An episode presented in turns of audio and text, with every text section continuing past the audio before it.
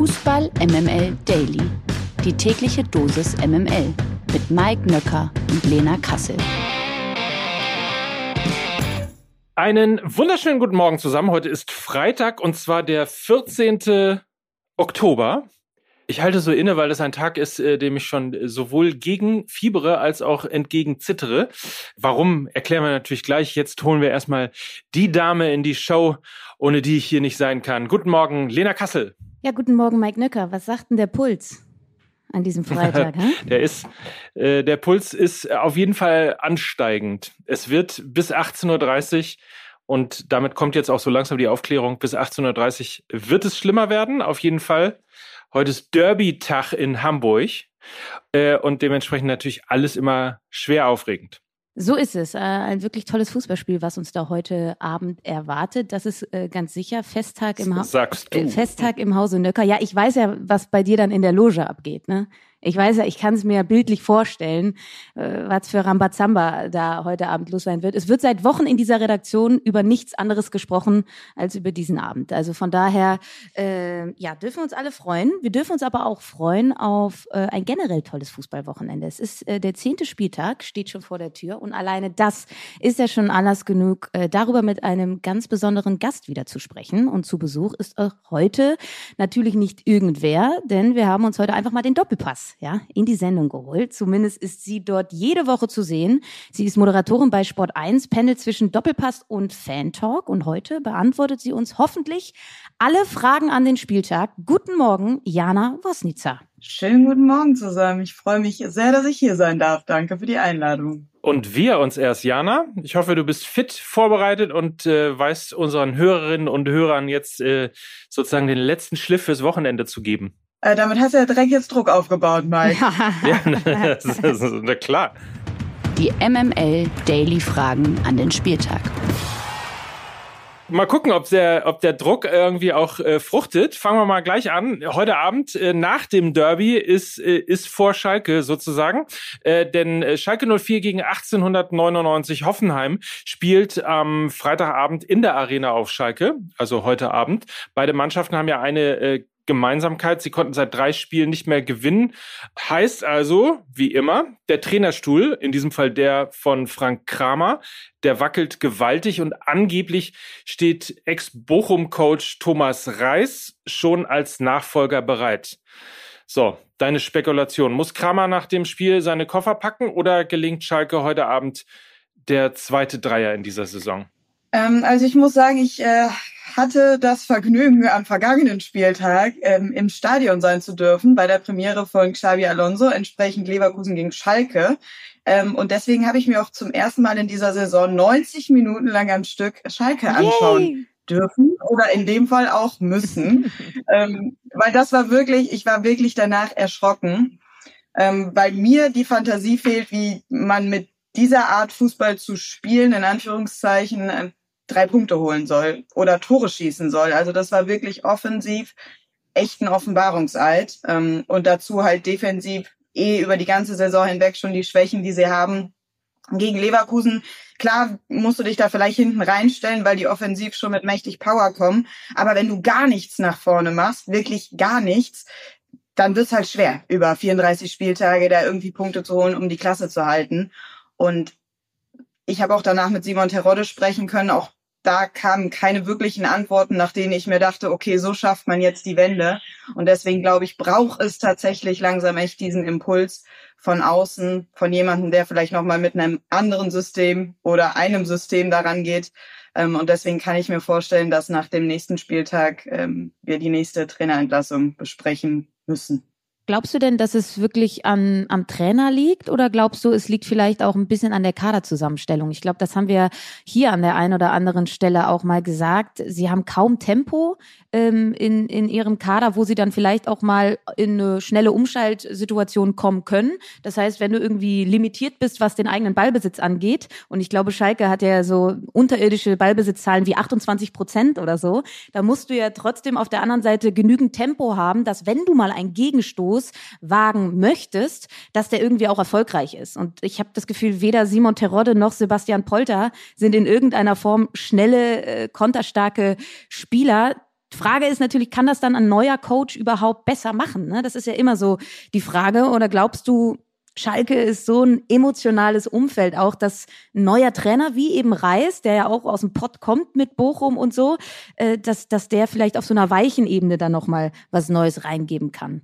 Also ich gebe dir vollkommen recht, spielerisch ist aus der Mannschaft, glaube ich, auch nur bis zu einem gewissen Punkt was rauszuholen. Aber wenn du als Aufsteiger mit so einem Kader die Klasse halten möchtest, dann geht das nur über mannschaftliche Geschlossenheit und dann muss dieser Glaube bei den elf Jungs, die da am Platz sind, zu 100 Prozent spürbar sein. Und das habe ich halt gerade nicht mehr. Und das kann, glaube ich, schon ein Trainer von außen der Mannschaft mitgeben. Und da, glaube ich, passt es im Moment einfach nicht mehr. Und ähm, sie haben schon Jungs, die kicken können. Ein Salazar zum Beispiel verstehe ich nicht, warum der dann hier und da wieder sich auf der Bank wiederfindet. So, also den würde ich schon mehr spielen lassen. Und Terodde und Polter nur lange Bälle nach vorne zu schlagen auf die Jungs, dann kann halt nicht die Lösung sein. Also man muss es schon bisschen spielerischer dann versuchen. Und da fehlt mir einfach im Moment, es fehlt mir an zu viel im Moment bei Schalke, als dass ich sagen würde, okay, in der Konstellation ähm, ist irgendwie der Glaube da, die Klasse zu halten. Und ähm, ich finde Bochum, Thomas Reis hat da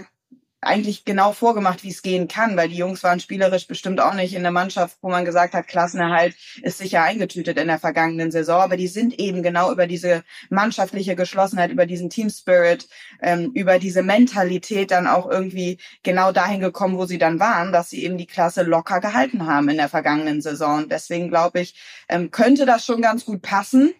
Ähm, auf der anderen Seite muss ich auch sagen, Frank Kramer hatte von Anfang an irgendwie einen sehr, sehr schwierigen Stand auf Schalke. Das Umfeld, Lena, du hast es auch gerade gesagt, ist super, super emotional auf Schalke. Die Fans, ich hatte das Gefühl, er hatte von Anfang an nicht wirklich die Rückendeckung.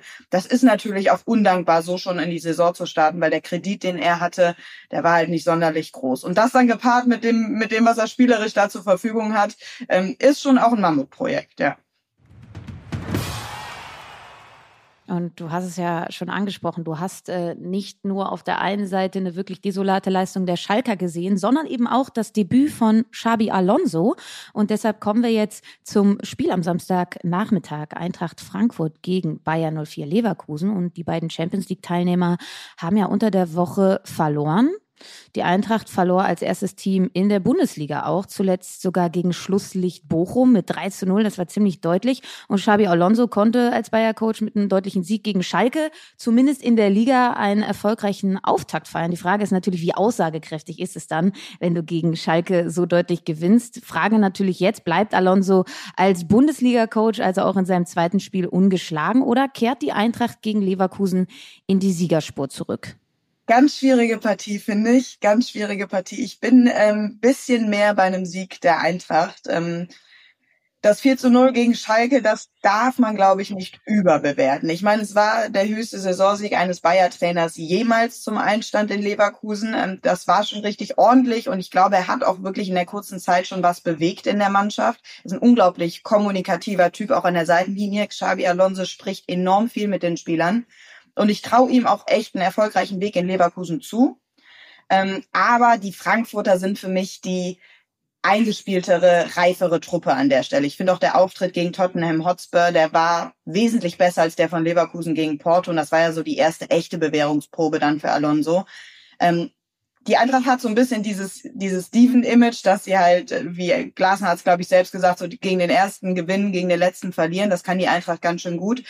Wobei ich sagen muss, dieses äh, 0 zu 3 gegen Bochum hatte für mich auch schon viel damit zu tun, dass er da eben wieder auf diese Viererkette umgestellt hat, die irgendwie in Frankfurt wirklich nicht funktioniert. Hasebe hat gefehlt. Der ist für mich einer der zentralen Erfolgsfaktoren hinten drin. Und ähm, ich glaube, dass äh, die, dass das Spiel eher zugunsten der Frankfurter ausgehen wird. Die Frage ist natürlich, ob Hasebe überhaupt fit ist, ne? Das ist ja, deshalb stellt er ja immer wieder auf Viererkette um, weil der arme Mann natürlich nicht so viele Spiele in der Saison machen kann, ne? Ja, es ist wirklich ein Mann, ein, ein alter Mann, aber ein, ich nenne ihn immer liebevoll den Bundesliga-Opi, aber es ist wirklich herausragend, was der abreißt in seinem doch hohen Fußballeralter. Ähm, aber er ist so, so wichtig für diese Mannschaft da hinten drin und äh, gut, selbst wenn er nicht spielt, ähm, ich glaube, dieses System Viererkette, davon lässt Glasner jetzt erstmal wieder die Pfoten. Also ich glaube, da hat er jetzt wirklich endgültig gesagt, das lassen wir jetzt erstmal. Dafür hat er auch einfach zu gute Schienenspieler auf den Außen. Ähm, Ich glaube, so kann, kann Frankfurt viel besser ihre Stärke ausspielen. Und ich glaube, bei Leverkusen ist einfach das Problem.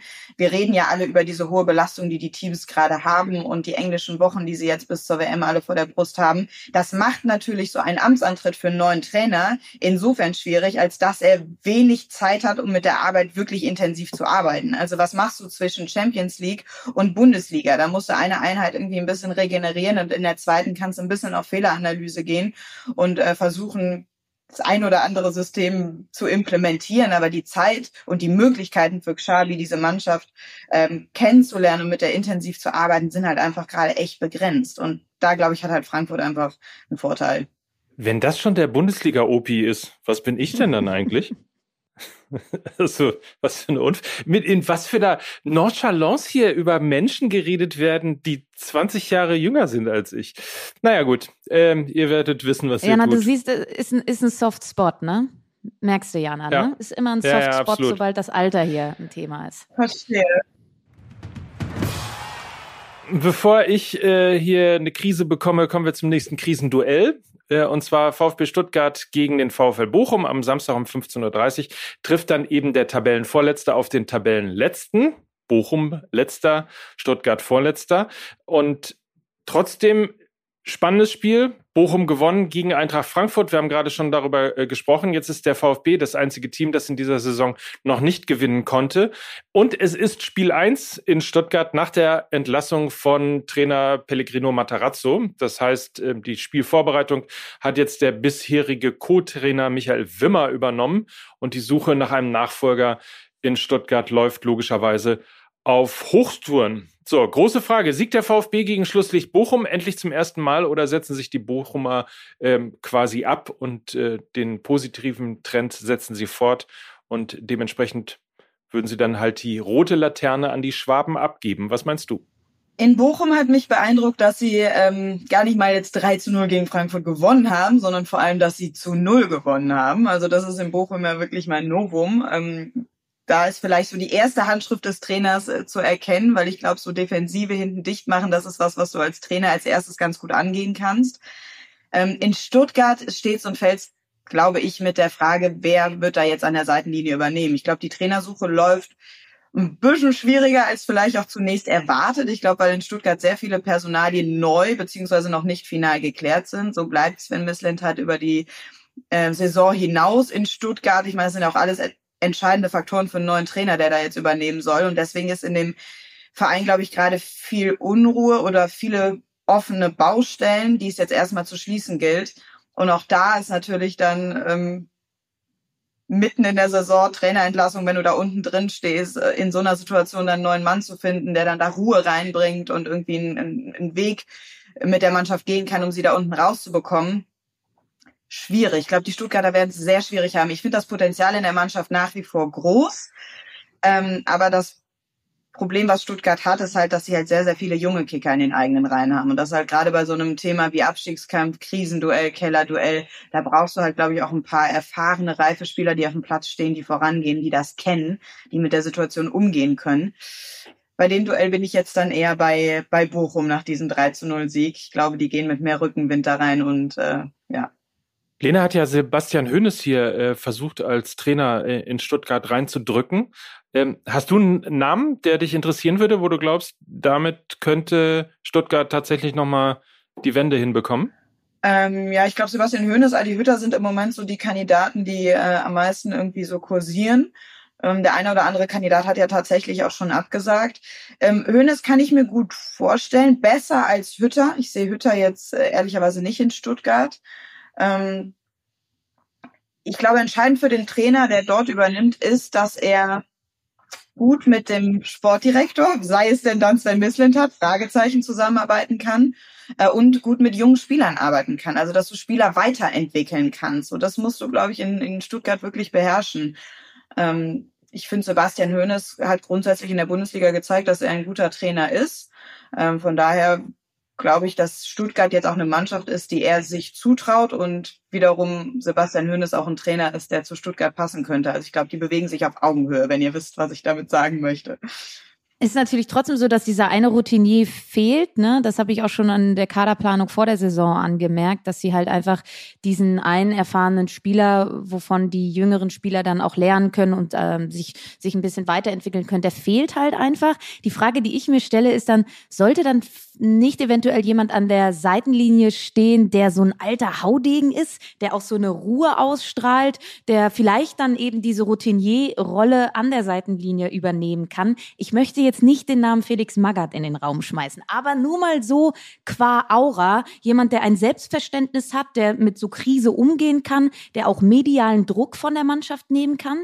Äh, ich weiß halt nicht, ob äh, Sebastian Hoeneß, also von seinem Spielansatz, Ballbesitz, Fußball und so passt das alles, auch junge Spieler weiterzuentwickeln, aber ob der mit dieser Gemengelage jetzt vielleicht nach diesem Spieltag als Tabellenletzter dazustehen überhaupt klarkommt, das ist so die Frage, die ich mir noch gestellt habe. Oder soll es wirklich also so ein, so ein Feuerwehrmann sein, was weiß ich, vielleicht auch ein Bruno Labbadia, er kennt Stuttgart, weiß ich nicht. Friedhelm Funkel müssen wir nochmal anrufen, aus der Rente zurückholen. Peter Neururer.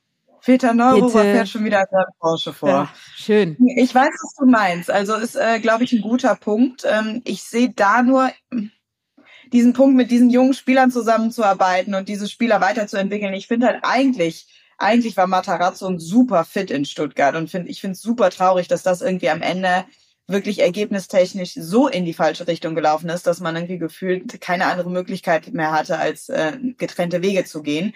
Aber ich glaube, genau so einen Trainertypen musst du wieder finden, mit dem du jetzt nicht nur diese Saison rettest, sondern mit dem du halt langfristig in Stuttgart was aufbauen kannst. Ich glaube, Konstanz ist unglaublich wichtig in diesem Verein. Die Frage ist, haben Sie die Zeit dafür? Gerade weil diese Personaliensituation in Stuttgart so ungeklärt ist. Man weiß jetzt auch nicht, Kedira und Lahm wurden jetzt zuletzt vorgestellt, welche Rollen übernehmen die, wie arbeiten die mit dem Trainer zusammen. Das sind halt eigentlich Dinge, da müssten so viele Gespräche im Hintergrund auch mit dem neuen Mann dann an der Seitenlinie geführt werden. Da ist die Frage, ist die Zeit dafür da? Und wenn nicht, dann könnte man vielleicht auch auf so eine Lösung aller Friedhelm Funkel oder die du gerade in den Raum geworfen hast, Bruno Labbadia setzen, dass die halt wirklich erstmal einfach Ruhe in den Verein bringen, um Zeit zu gewinnen, um dann diese Entscheidung für die langfristige Zukunft dann zu treffen. Kedira, Lahm. Wieso muss ich gerade an Yogi Löw denken? Ich hatte es auch schon überlegt tatsächlich, weil Löw, ein anderer Löw kursierte ja und als ich das las, war ich erstmal so, Yogi Löw? Bin ich erstmal schön drauf reingefallen, auf das Clickbaiting. Ähm, ich müsste es besser wissen eigentlich, ne, wenn ich in der Branche arbeite.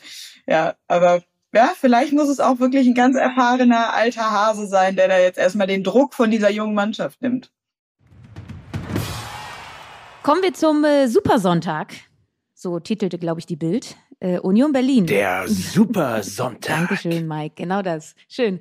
Äh, Union, Union Berlin empfängt nämlich am Sonntag um 17.30 Uhr Borussia Dortmund. Eines der beiden Top-Duelle des Wochenendes. Äh, wer hätte das gedacht? Der erste trifft auf den vierten. Und das heißt, der erste ist Union Berlin und eben nicht Borussia Dortmund.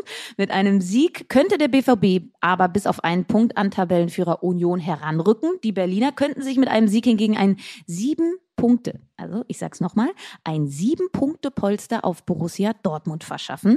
Welches Szenario ist für dich, Jana, realistischer? Äh, ich bin bauchgefühlsmäßig irgendwie bei Union Berlin, weil mir einfach die Gegenargumente im Moment fehlen. Ich denke seit neun Spieltagen, ja gut, lass die Unioner mal da oben das, die Tabellenspitze genießen, solange sie dort stehen aber von Spieltag zu Spieltag reift in mir so ein Funken Hoffnung, äh, dass das noch relativ lange so weitergehen kann, weil die einfach so befreit ohne Druck aufspielen können. Die Erwartungshaltung bei Union Berlin versus die Erwartungshaltung im Umfeld von Borussia Dortmund, die ist natürlich, da liegen Welten dazwischen. Und ich glaube, genau da liegt halt im Moment die, die Stärke oder der Vorteil von Union Berlin, ähm, und Dortmund jetzt natürlich auch unter der Woche wieder nur ein 1 zu 1 gegen Sevilla. Hätten eigentlich Achtelfinale klar machen können, rotieren da wieder durch. Du hast immer die gleichen Themen, Mokuku oder Modest. Wer geht voran? Die Jungs machen mittlerweile meiner Meinung nach selbst diese Mentalitätsdebatte auf. Ich meine, Hummels hat jetzt auch nach dem Spiel wieder gesagt, uns fehlt manchmal so ein bisschen einer, der da wirklich nach vorne mal anschiebt. Ähm, ja, das Gefühl habe ich auch. Dann denke ich wieder, Marco Reus fehlt, der Kapitän, der muss zurückkommen. Ähm, auf der anderen Seite hast du einen Jude Bellingham, wo du sagst, es ist doch einer, der vorangeht. Der sagte aber jetzt nach dem Spiel, ich fühle mich schon ein bisschen müde und platt. Das ist schon ganz schön anstrengend hier. Ich meine, der Junge ist 19 Jahre jung. Ich weiß jetzt nicht, ob er wirklich derjenige ist, der da das Ruder rumreißen muss. Irgendwie, ich glaube, Union Berlin, es ist ein guter Moment gerade, um gegen Borussia Dortmund zu spielen. Man stellt sich mal das äh, Szenario vor, ne? Also die Bayern werden nicht deutscher Meister, sondern Union Berlin. Die Gesichter in Leipzig und in Dortmund ähm, möchte ich dann in der Sekunde gerne mal sehen. Aber soweit ist natürlich nicht. Wir sind ja erst am zehnten Spieltag, aber der Supersonntag, der geht weiter und zwar mit FC Bayern München gegen SC Freiburg. 19.30 geht das los am Sonntag. Das ist das zweite Topspiel und da treffen eben die Bayern auf die noch ungeschlagenen Freiburger. Und äh, die sind seit sieben Spielen nicht ungeschlagen, äh, sondern seit sieben Spielen ungeschlagenen Freiburger. Und äh, die stehen natürlich genauso verdient auf Platz zwei, so wie Union Berlin eben verdient auf Platz eins steht. Allerdings, die Bayern könnten mit einem Sieg ähm, vorbeiziehen an den Breisgauern und unter der Woche sicherten sich äh, die Münchner ja auch vorzeitig den Champions League Einzug ins Achtelfinale, müssten sich also jetzt voll auf die Liga konzentrieren können und sind dann mal wieder da, wenn es drauf ankommt, oder hält die ungeschlagen Serie der Freiburger weiter an? Freiburg ist ja das beste Auswärtsteam dieser Saison, ne? Habe ich äh, meine gelesen. Das ist ja schon mal ein, ein Punkt, der für Freiburg sprechen würde. Und bei den Bayern ich hatte in dieser Woche das Gefühl, dass zum ersten Mal, äh, seit ich mich daran erinnern kann, dass irgendwie Bundesliga, was ja eigentlich so Tagesgeschäft ist in München, wichtiger ist als die Champions League. Weil so auswärts in Pilsen, das war so ein bisschen jetzt eher Pflichtaufgabe, Achtelfinale vorzeitig klar machen. Ähm, zweite Halbzeit auch meiner Meinung nach irgendwie schon mit den Köpfen eher bei Freiburg gewesen. Hast dir wieder zwei Gegentore gefangen, hast es wieder nicht konsequent zu Ende gespielt. Und jetzt frage ich mich so ein bisschen, was, worüber denkt man mehr nach über diesen vorzeitigen Einzug ins Achtelfinale, Check, Hausaufgaben in der Champions League schon mal erledigt oder diese zwei Gegentore, die man sich gegen eine bis dahin wirklich eigentlich auch desolate Mannschaft dann doch wieder eingefangen hat. Muss eigentlich nicht sein. Ich weiß es nicht. Ich, äh, ich glaube, ich glaube, es machen die Bayern am Ende, weil Mike, wie du gesagt hast, sie müssen, da ist jetzt wirklich Druck drauf. In der Bundesliga müssen sie jetzt Punkte machen. Ähm, deswegen glaube ich, es machen die Bayern. Aber die Freiburger haben berechtigte Hoffnung und äh, spielen ja auch, ich meine, Freiburg ist ja eh eine Mannschaft, diesen Erfolg dazu erklären über diese Konstanz, über für Saison für Saison. Sie verlieren immer wieder wirklich Schlüsselspieler in ihrem Kader und trotzdem schaffen sie es jedes Mal wieder, mit diesem herausragenden Trainer an der Seitenlinie deine Mannschaft zusammenzubekommen. Da sind wir auch wieder beim Thema mannschaftliche Geschlossenheit. Ähm, da stehen einfach elf Jungs auf dem Platz, die in diesen 90 Minuten alles dafür geben, um mit drei Punkten wieder nach Hause zu fahren. Mhm. Vielleicht wird es nur unentschieden. Das wird in München dann nicht gefallen, aber vielleicht wird es doch wieder so ein 1 zu 1. Ich gehe jetzt mal auf ein 1 zu 1. Doch, ich entscheide mich um. Das hätte ich jetzt äh, tatsächlich auch getippt oder so ein wildes 3-3 oder 2-2.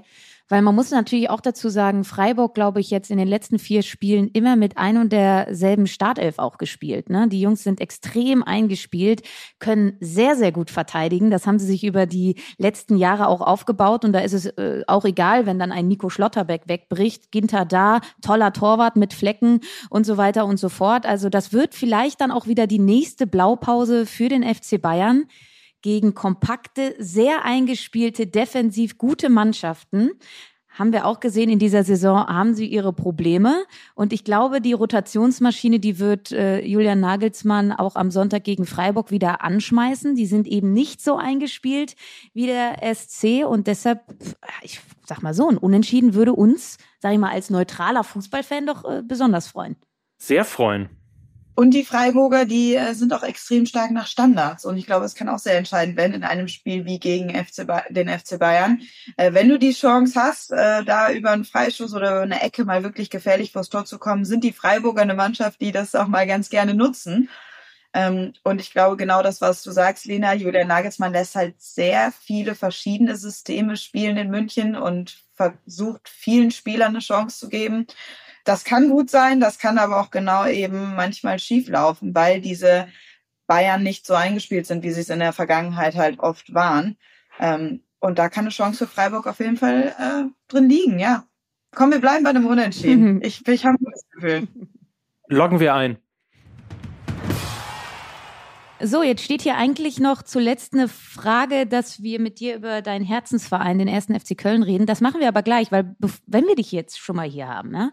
du bist ja sozusagen Zeitzeugin von äh, dem Wutanruf äh, am Dopafon von Uli Hoeneß. Ich möchte einfach mal fragen, wie hast du diese Situation erlebt vor rund zwei Wochen? Wenn wir dich schon mal hier haben, fragen wir dich doch direkt. Es ist ja durch alle Gazetten gegangen, auch bei uns, ja? Und äh, wie war das für dich an diesem Sonntag? Äh, erstmal war es ein ganz normaler Sonntag, bis dann eben auf einmal, äh, ich kriege immer, wir haben ja alle einen Knopf im Ohr, klar, und unser Sendungsleiter gibt uns dann eine Vorwarnung, wenn, wenn wir als nächstes drauf sind oder ich mit meiner nächsten Position dran bin. Und er sagte so, Jana, du machst dich bereit für Position so und so. Und auf einmal hörte ich gar nichts mehr und ich merkte schon so ein bisschen Unruhe im Set. Und ich denke, was ist denn hier los? Aber ich bin mir auf meine Position geschlendert und habe mich bereit gemacht. Und irgendwann hörte ich nur so, Uli Hoeneß ist in der Leistung. Deine Position fliegt erstmal raus. Buff. Und ich so, ah, okay, gut, verstanden. Das kennen wir ja mittlerweile schon beim Doppelpass. Das hat er ja schon das ein oder andere Mal gemacht. Ähm, es war zu vermuten, dass er mit irgendwas nicht ganz zufrieden war, was wir da in der Runde besprochen haben. Ähm, ja, und ab dann das, was man dann äh, vor der Kamera gesehen hat, das war dann ungefähr auch das, was bei uns äh, im Set dann so los war. Ja, inhaltlich zu den Aussagen von Uli Hoeneß kann man, glaube ich, geteilter Meinung sein. Ähm, Sogar sehr geteilter Meinung. Ja. so, äh, sonst, äh, kleine, ändert doch mal die Telefonnummer.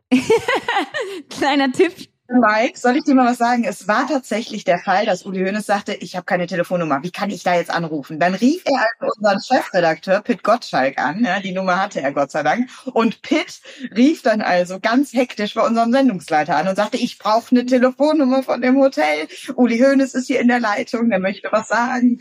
Ähm, also es lief tatsächlich über, äh, über Pitt, ja. Er hat keine direkte Standleitung in Zelten. Sehr gut, dann haben wir das auch geklärt. Es gibt also kein rotes Telefon, ähm, wie irgendwann mal kolportiert. Also knallhart nachgefragt hier und hardcore recherchiert. Jetzt wissen wir es. Ähm, wollen wir trotzdem noch über den ersten FC Köln reden oder hast du überhaupt Lust, über den ersten FC Köln zu reden? Ist das jetzt eine Fangfrage? Nein, bist du zufrieden mit der Saison?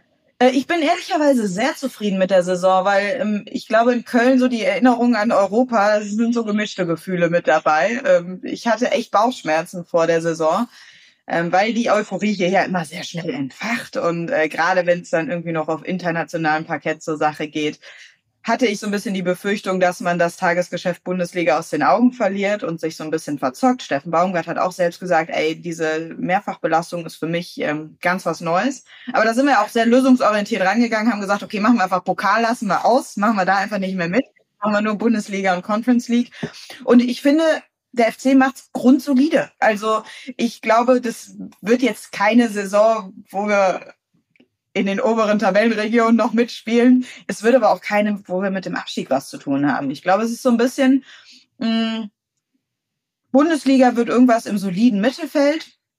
Und in der Conference League, da muss man, glaube ich, so ein bisschen darauf pokern, dass dann bald auch die Fans wieder auswärts mit dabei sind, dass so ein bisschen was entstehen kann wie in Frankfurt in den vergangenen Jahren. Weil das traue ich Köln durchaus zu, dass da so eine Dynamik entsteht in diesem Wettbewerb, die dich dann auch tragen kann.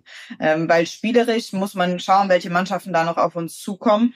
Ähm, aber ich glaube, das lebt ganz viel dann von der Euphorie, die da so drumherum entfacht werden kann. Und solange du die Ruhe im Verein bewahrst, und da habe ich echt mittlerweile ein sehr, sehr gutes Gefühl in Köln, ähm, kannst du das dann ganz gut auch aushalten und kompensieren, ohne halt aus den Augen zu verlieren, worum es eigentlich geht. Und das ist für den FC immer noch in der Bundesliga, ähm, mit dem Abstieg nichts zu tun haben und irgendwo im gesunden Mittelfeld zu landen. So, also das ist so realistisch muss man schon sein. Lustig, sehr heiter. Vielen Dank für die äh, Backstage-Einblicke in den Doppelpass. Und ansonsten äh, überhaupt, dass du dir Zeit genommen hast, ein wenig mit uns über diesen Spieltag zu plaudern. Ja, vielen Dank. Sehr, sehr gerne. Vielen Dank. Gerne. Gemacht. Gut, dann äh, soll es das für heute gewesen sein. Und das waren an diesem Freitag für euch die wunderbare Jana Wosnica, die ebenso wunderbare Lena Kassel und der ebenso wunderbare Mike Nöcker für Fußball MML. Wunderbar. Tschüss. Tschüss. Dieser Podcast wird produziert von Podstars bei OMR.